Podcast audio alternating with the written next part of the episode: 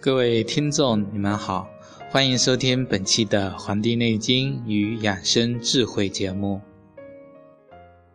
今天我们来聊一聊这个节气养生的知识啊。啊，这段时间呢，进入了我们冬季的第一个节气，叫立冬。那么立冬呢，是在每年的十一月七日前后到来的。那么，我们来看看“立冬”这两个字啊，“立”呀，代表的是开始的意思。那么，这个“冬”呢，就是说终止，万物啊都归寂，收藏了。那么，我们就可以知道啊，这个立冬之后呢，意味着冬季的来临。这个时候啊，气温下降的比较明显。很多地方呢，迎来了降雪、霜冻，这都是自然界阴阴寒隆盛、阳气潜藏的一个表现。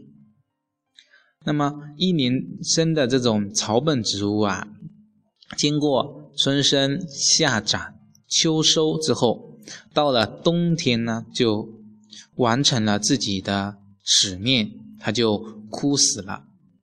那么来年发芽啊，吐青，那么又重新开始繁衍它的后代子孙啊，而不是它自己。而很多多年生的草本植物啊，则进化了一步，同样是春生、夏长、秋收，但通过落叶收敛啊、闭藏啊，对抗这个寒冷的这个。冰霜，来年呢还能够继续推陈出新，继续欣欣向荣。那么有些动物啊，比如昆虫啊、蛇呀、这个狗熊啊这些，通过冬眠来保存自己的这个体力；而鸟呢，是通过逐日的飞翔、迁移呀，就是迁徙来。完成它躲避严寒。作为人呢，它是万物之灵，不会像动物那样迁徙或冬眠，而是通过自己人为改善起居的环境，来达到一种御寒的作用，达到一种保暖、健康的一种生活的目的。那么冬天啊，我们就会穿厚厚的棉衣呀，啊，北方人烧火炕。还有这个暖气之类的等等，同时呢，也要这个歇冬、猫冬啊，有意识的减少外出与活动。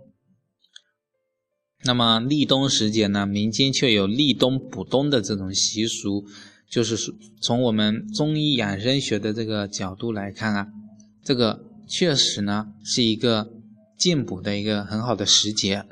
因为入了冬之后呢，人体的这个新陈代谢它慢慢的减慢了，那么消耗呢相对较少，那么冬令进补啊就能够使这个营养物质转化为能量储存于人的体内，从而达到一种扶正固本、强增强体质的这个功效。我们可以这样想，夏季。天气这么炎热，外面伏阳在外，那么耗散的也大。那么人吃一些补的东西，补进去就是出去了，对吧？可是到了冬季以后，人收藏的功能强，保存的能力强。那么进食一些食物，而且这么寒冷啊，人的阳气耗散少，那么这个就能够把它储藏起来。那么。冬季呀，啊，气候的特征呢是干燥的，那么所以呀，这个滋益阴经呢，是我们中医养生中最为这个重要的一个内容。那么我们可以在冬季的时候啊，可以吃一些什么东西来进行，就是这个可以起到这个滋阴。清阳的这个功能呢，那么就像白菜呀，还有像这个银耳、木耳、枸杞、梨啊、猕猴桃这些，都能够起到这个补益阴液的这个功效。而像辛辣、味厚的、烧烤的油炸食品啊，这些就最好少吃为妙。那么平时呢？就应该注意多喝一些水，以免这个上火。那么饮食啊，要主要是以温热为主，比如说这个糯米啊，北方人有的地方喜欢吃狗肉的，还有羊肉、大枣、桂圆、芝麻啊、韭菜等等啊，少吃一些阴冷的啊、冷藏的。还有海鲜啊，这些啊寒性的食物，可以多吃一些像坚果类的，如这个核桃啊、核桃仁，还有这个松子啊、栗子之类的。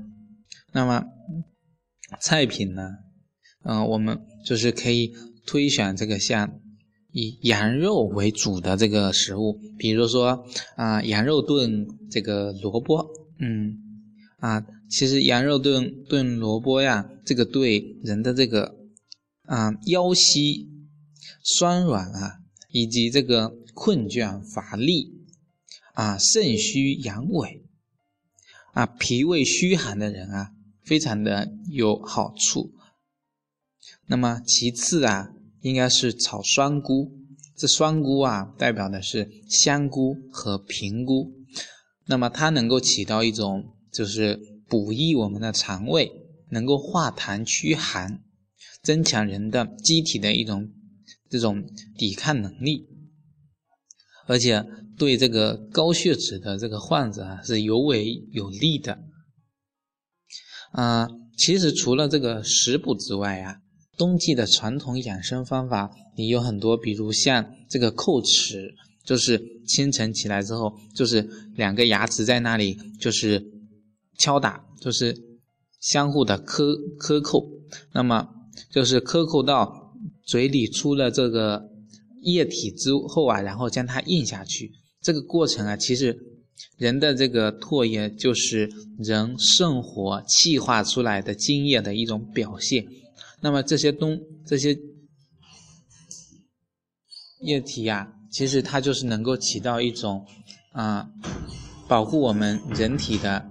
津液的一个功能，以及还有像揉腹、艾灸等等这些方法，其实在我们日常生活中都是非常可以做到的，而且很方便，对身体呢是很有益处的。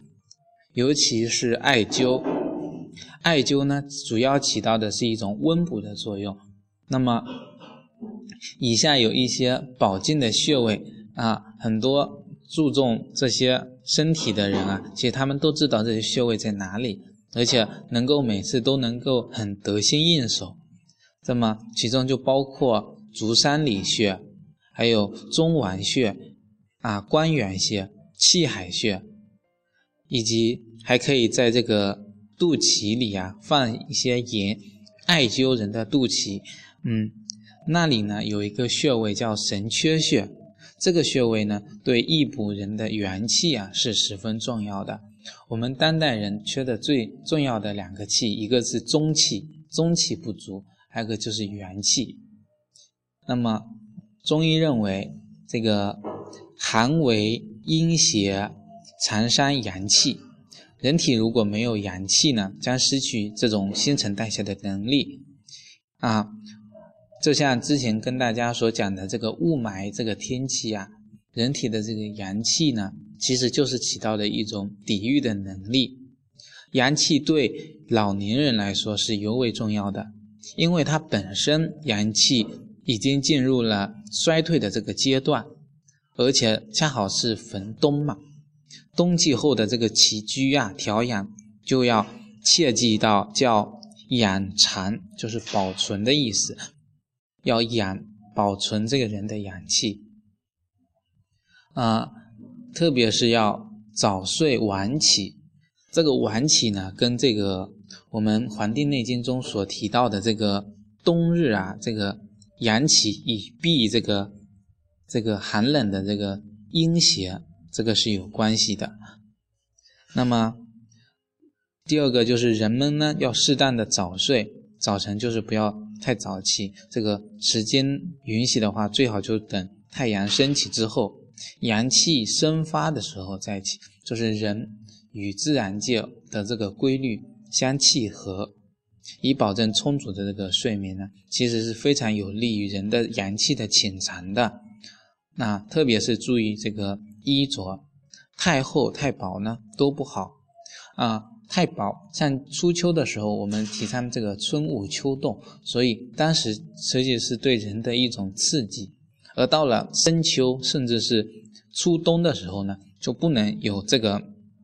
行为，所以啊，啊，衣着过少过薄呢，室温过低呀，都是容易感冒，而且耗散人的阳气的。为什么耗散人的阳气呢？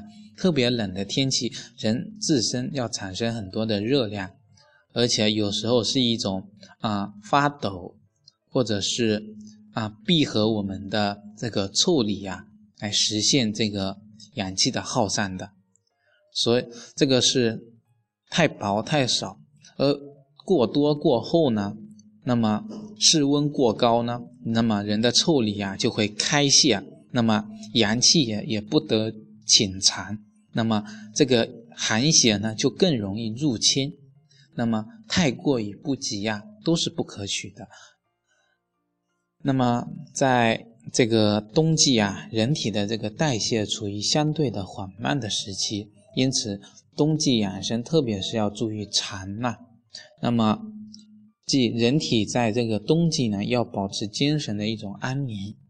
遇到不顺心的事情呢，要学会一种调控不良情绪。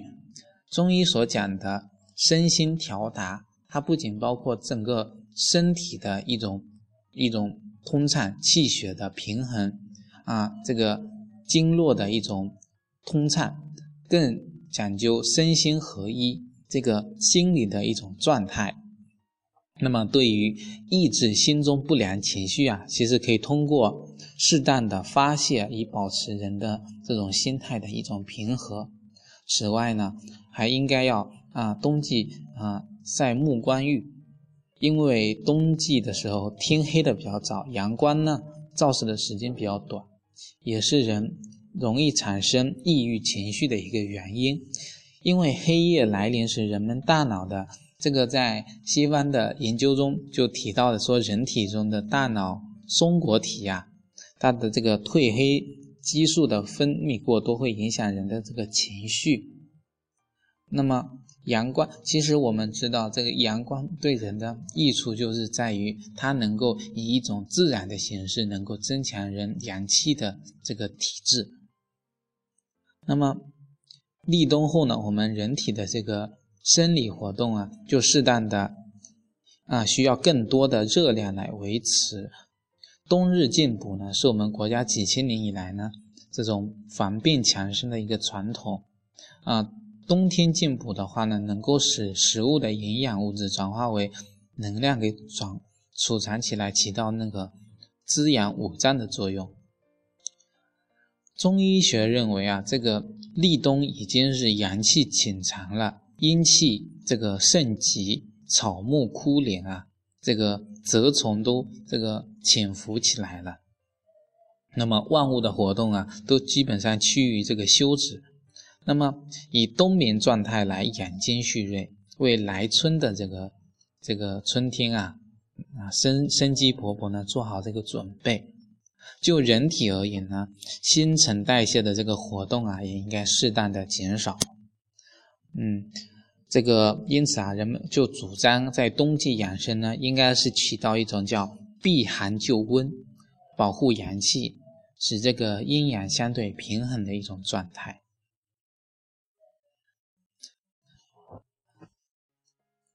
感谢大家收听本期的《黄帝内经与养生智慧》节目。也希望各位听众能够加我们的养生交流群，来一同讨论养生的知识。我们的官方社区里面有每日的养生笔记能够供大家学习，也希望大家能够订阅。感谢大家的收听，咱们下期再会。